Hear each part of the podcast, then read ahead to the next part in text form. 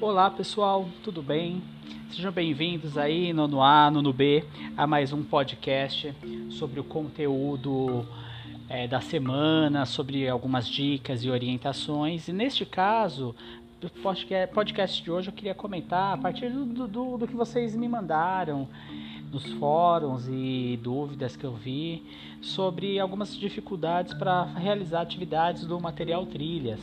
Então, a partir disso, ontem, na segunda-feira, eu postei uma atividade sobre poema, a diferença entre, poema, poesia, os tipos de poema e poesia, e também intertextualidade, tá?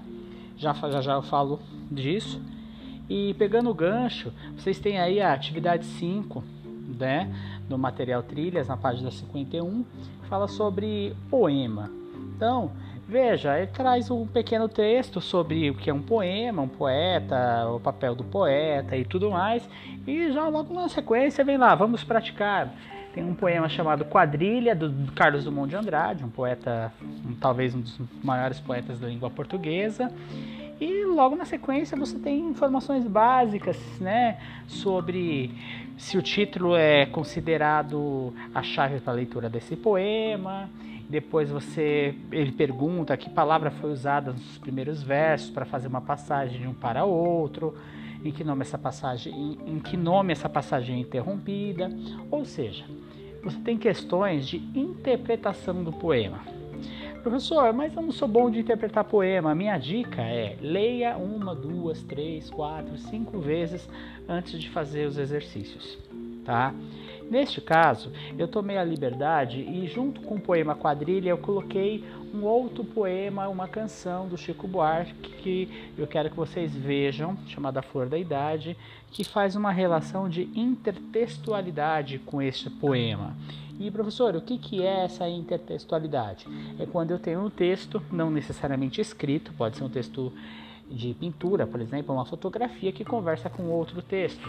Então, quando uma música faz referência a um quadro, um poema faz referência a uma música, ou uma pintura, ou uma propaganda faz referência a uma música, quando um texto faz referência a outro texto, eu tenho uma intertextualidade. Importantíssimo isso, porque é, a, a leitura ela é fundamental para você interpretar os poemas. Se eu não ler, eu não vou conseguir interpretar. Então, por exemplo, tem lá questão número 5, só para vocês terem uma ideia. Na segunda parte do poema, todas as personagens ficam sozinhas e ou morrem, excetuando-se Lili, que se casou com J. Pinto Fernandes, que não tinha entrado na história. Observe que essa última personagem é tratada como alguém importante, pois é a única chamada por nome e sobrenome. Que visão sobre o amor e sobre o casamento está implícita no poema. Olha que interessante, né?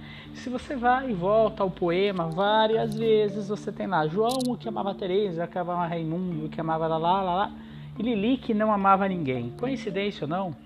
A única que se casou foi Lili, que não amava ninguém. E ela não se casou com qualquer pessoa. Ela se casou com uma pessoa, uh, J. Pinto Fernandes. Professor, ela casou com uma pessoa que o J a gente pode falar João, José, Joaquim mas ela se casou com alguém de sobrenome. E isso, o que, que nós queremos dizer quando alguém casa com alguém de sobrenome? Desculpa, gente. Aqui vai ficar assim, vai ficar no automático, bem espontâneo. O que, que quer dizer? Interesse financeiro, né? Então você tem uma visão implícita no poema que ela vem a partir de várias leituras, né? O casamento por interesse.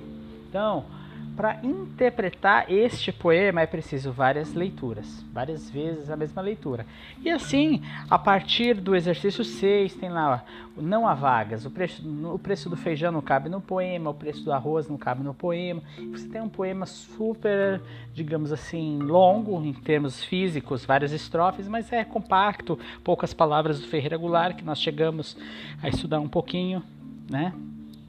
Mas não era esse poema é, um pouco antes de entrarmos na pandemia. E ele pergunta lá, item A, onde é comum encontrar a expressão não há vagas que dá nome ao poema? Pensem um pouquinho, façam essa reflexão, que imagem esse título ajuda a construir no poema Então, para interpretar o poema, é necessário que nós façamos a recorrência de outras imagens, de outras leituras. Então, para você fazer uma boa interpretação da poesia, da música, da literatura, você vai recorrer aos outros textos, aos outros intertextos, à intertextualidade que você faz no seu dia a dia com outras coisas. Será que deu para entender? Toda vez que eu escutar uma música, eu vou lembrar de uma outra música, de um outro texto, de um filme, de uma canção, de um poema, de uma charge, de uma tirinha.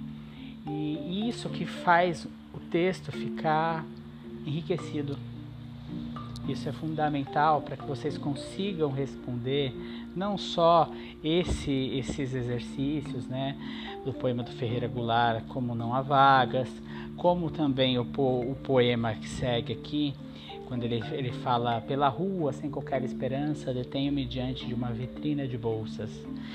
Cuidado, algumas palavras podem ter caído em desuso, ou seja, não serem mais usadas, porque é uma língua portuguesa talvez um pouco mais antiga, mas nada que o Google não resolva hoje em dia, né? Um bom dicionário.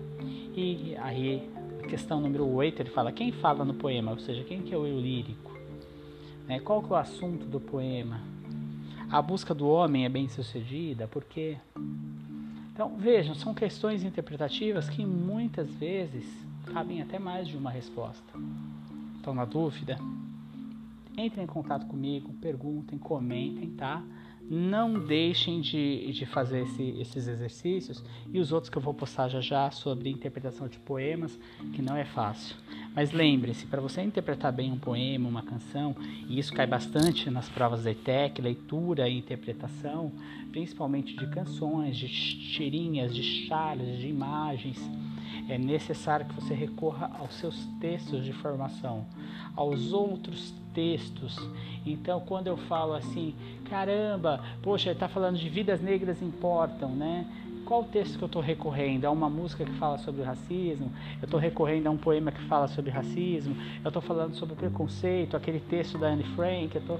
Então eu faço recorrências a outros textos. Isso é fundamental. E aí esse momento, quando um texto fala diretamente a outro texto, quem estava comigo na aula do criolo, quando o criolo fala é, Pai, afasta de mim esse cálice, ou depois ele muda essa música e faz referência ao Chico Buarque, indiretamente ao Milton Nascimento, ele está fazendo uma intertextualidade. Tudo bem? Espero que com isso vocês consigam fazer a atividade 5 do caderno Trilhas e qualquer dúvida, comentário, entre em contato comigo. Tá certo? Aquele abraço, galera!